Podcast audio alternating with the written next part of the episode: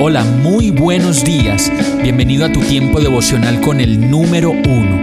Qué alegría saludarte con la certeza de que Dios está obrando en tu vida su perfecta y buena voluntad, ya sea porque estás aprendiendo de un momento difícil o porque estás disfrutando de su amor a plenitud con paz y tranquilidad. Llegó la hora de tomar tu Biblia, pues de seguro Dios te va a hablar, te va a reconfortar y lo mejor de todo, te va a dar las respuestas que estabas buscando. ¿Qué esperas? Vamos, súbete de una vez en este pequeño pero eterno vuelo devocional con destino al cielo.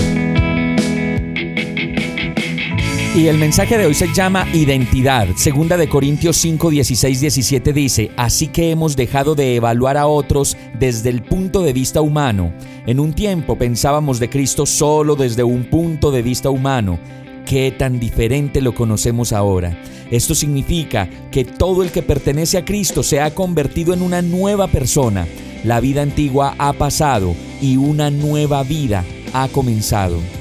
Yo creo que esta versión de la Biblia nos ayuda mucho mejor a entender que cuando decimos ser cristianos, ya nuestra perspectiva de la vida y de las personas cambia completamente. Y como lo dice el verso, ya no vemos a las personas ni las evaluamos desde el punto de vista humano, pues es Dios mismo el que pone en nosotros una nueva mirada, incluyente, compasiva, que ve lo que otros no ven, la historia que hay detrás de cada cual y el sufrimiento por el cual han tenido que pasar.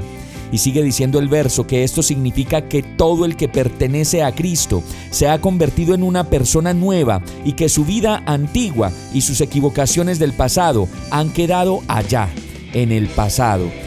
Así que ya no hay por qué condenar al que fue borracho, al que fue idólatra, al que fue egoísta, rencoroso, al que fue infiel, vicioso, traidor, al que fue insoportable, pues sigue diciendo el verso que después de recibir a Cristo como Señor y Salvador, todos esos pecados han sido perdonados.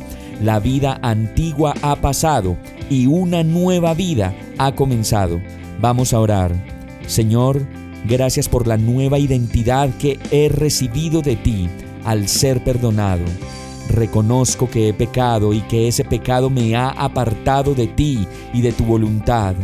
Gracias por perdonarme y darme una nueva vida. Te necesito, Señor. Solo tú me puedes dar una nueva oportunidad de seguir adelante y de aceptar esta nueva identidad que tengo y que recibo de ti como hijo perdonado y renovado. Por eso hoy me entrego a ti, Señor, como tu hijo y te recibo como mi Padre.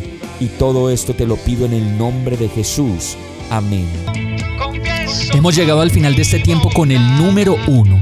No te detengas, sigue meditando durante todo tu día en Dios, descansa en Él, suelta los remos y déjate llevar por el viento suave y apacible de su Santo Espíritu. Solo compártelo con quien lo necesite y ames. Hoy, de la mano de Dios, todo será un gran día.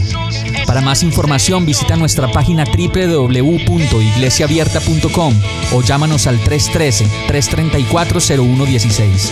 Oramos y rogamos para que cada día te enamores más de Dios y para que no pares de pasar todo tu tiempo con el número uno.